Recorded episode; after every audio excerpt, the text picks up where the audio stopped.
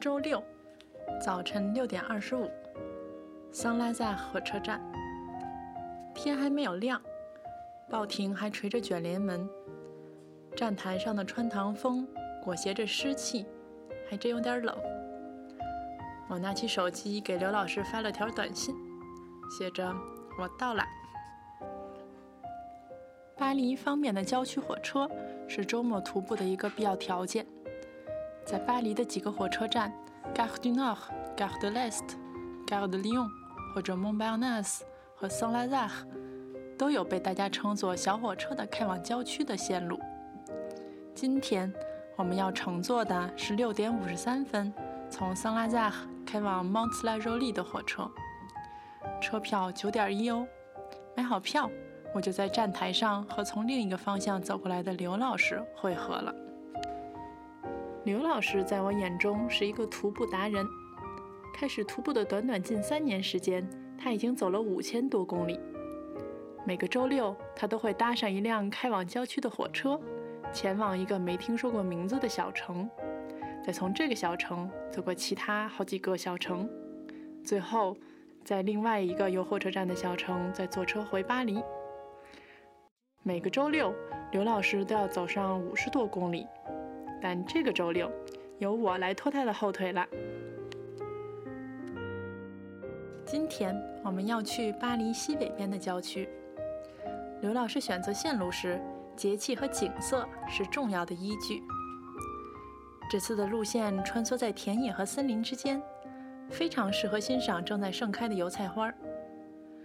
想起来上一次和刘老师徒步的时候。还是初春，柳树发芽的季节。那一次，我们一行几人沿着河边前行，再顺着湖边观景。一路上争论的焦点是哪棵树开着桃花，哪棵又开着杏花，或者是樱花，或者是梨花。此外，我们还争论着田里种的是土豆、是豆角还是麦子。当然了。最后这个问题没有什么讨论空间。从小熟悉田间作物的刘老师，可以直接给大家上一堂形象生动的大麦小麦辨识课。在火车上，向窗外望，太阳还没升起，浓浓的晨雾笼罩下，一片白茫茫。直到我们踏上征途，从小镇里穿城而出，阳光才落在大地上。当我们走在田野上，阳光像是发起进攻的军队，逼得晨雾不服气地向后翻滚着，步步退却。小路边的森林里，刚上班的鸟们正忙着开晨会。第一次走的时候，就是什么准备，就打印了个地图。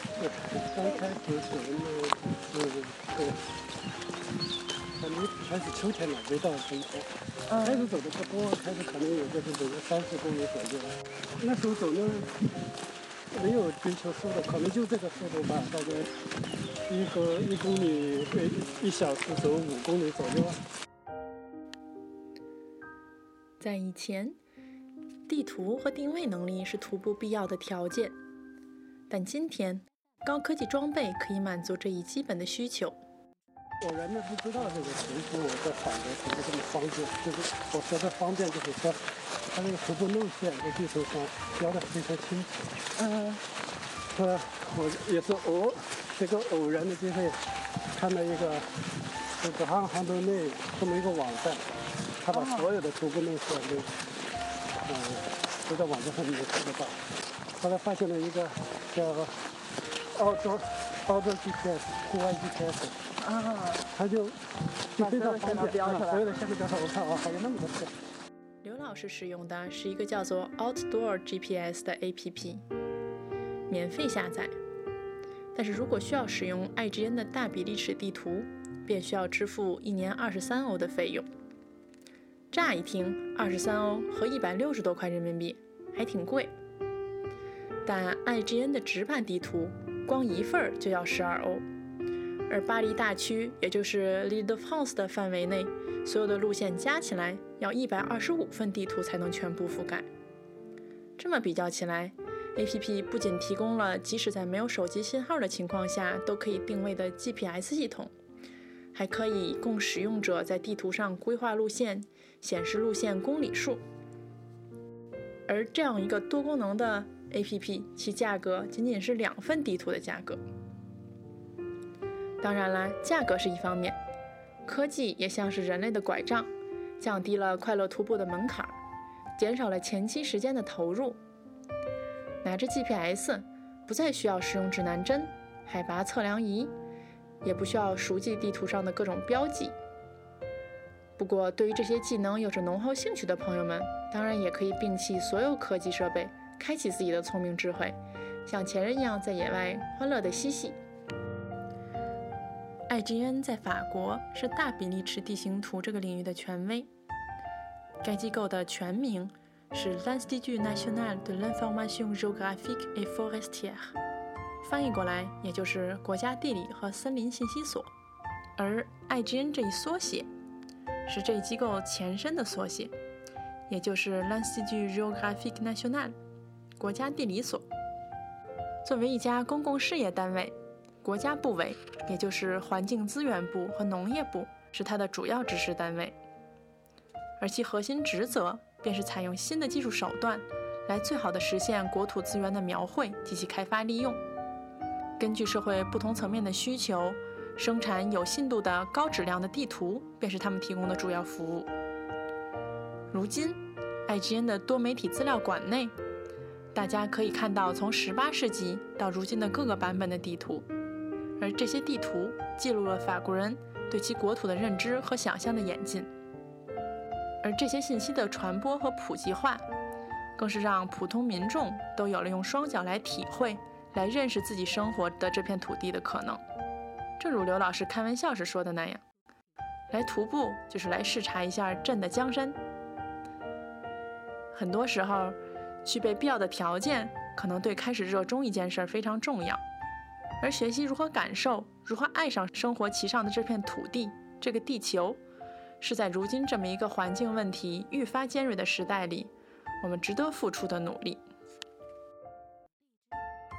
然后我就发现哦，在大巴黎地区有两条徒步的路线，一条是它叫直航航的那一号线，G G 二一，嗯，它是在大巴黎地区绕着巴黎一圈大概五百五十公里，嗯，然后还有更大一点的穿越在大巴黎公路，就今天我们现在走的这个。在走的这个船上，是第第二十一号线，嗯，一圈绕完大概是有六百五十公里左右。在这段录音中，听众朋友们已经听出来了，在法国徒步，除了有现成的地图，还有已经规划好的路线。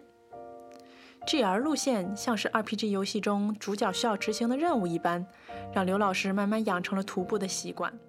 是因为发现了这两个圈以后，我就决定啊，我每天每个周末我先走，先把这两个圈走完，就每个周末走一段，先走的一号线，走完了以后就接着又走十一号线，就就这么，可能是因为这个路线就让我形成这种规律。了我们有个目标，就是我要把这两个，先把这两个先走完。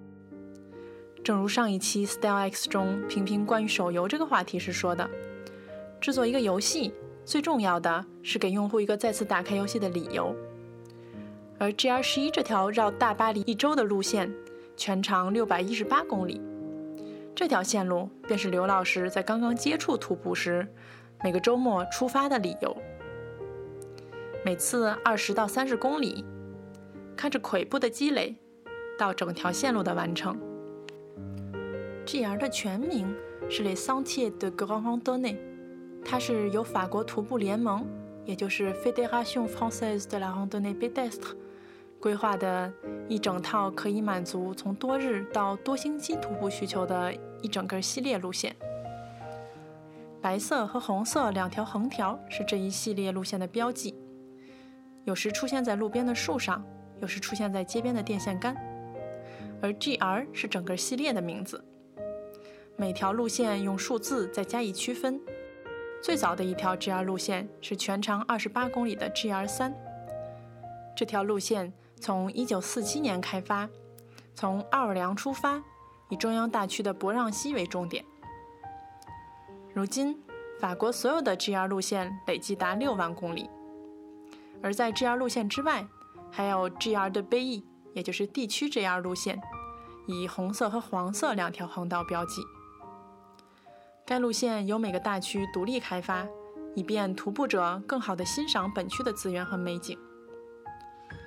在此之下，还有 PR 路线，也就是 b e t i h o n d o n n 这些路线主要是一些在 GR 路线附近可以短时间内走完的，大概距离为十五到二十五公里的路线。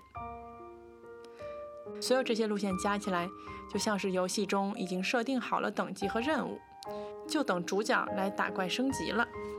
说到升级，法国的徒步路线也有明确的等级规定。法国现行的徒步等级是瑞士登山俱乐部根据长度、海拔水准差。线路的复杂程度和地形的行走难度来设定的。在一共六个等级中，T 一是最简单的难度，不需要徒步者具备任何特殊的身体条件，地形没有坡度，没有坠落可能。T 二等级是山间徒步等级，需要有徒步鞋和一定的徒步经验，但路线已经被清晰的标记。T 三的难度在于标记路线会有不清晰的路段。而较危险的路段，则设有绳索保护，有一定的坠落可能。T 四等级意味着会有部分路段需要徒步者手脚并用，而 T 五基本就已经没有已标记路线，并可能有陡坡、砾石和较大的坠落可能。同时，这个等级的线路也需要徒步者熟悉高山环境和基本的登山工具，也就是说，可以使用绳索等基本的辅助设备。而到了 T 六，也就是最高的等级，其难度便是大家想象中雪山上行走的人所需要面对的困难，其中就包括冰雪带来的滑落可能，部分路程为陡壁，需要具备攀岩技巧才能通过，而这里便是徒步和登山交叉的部分了。除了等级的设定，徒步这场游戏还有着刺激徒步者兴趣点的小动物 bonus。对啊，这感觉真的是就是积分达到了，然后游戏中奖励一只野鸡。很漂亮的野鸡，但是后来把它放了。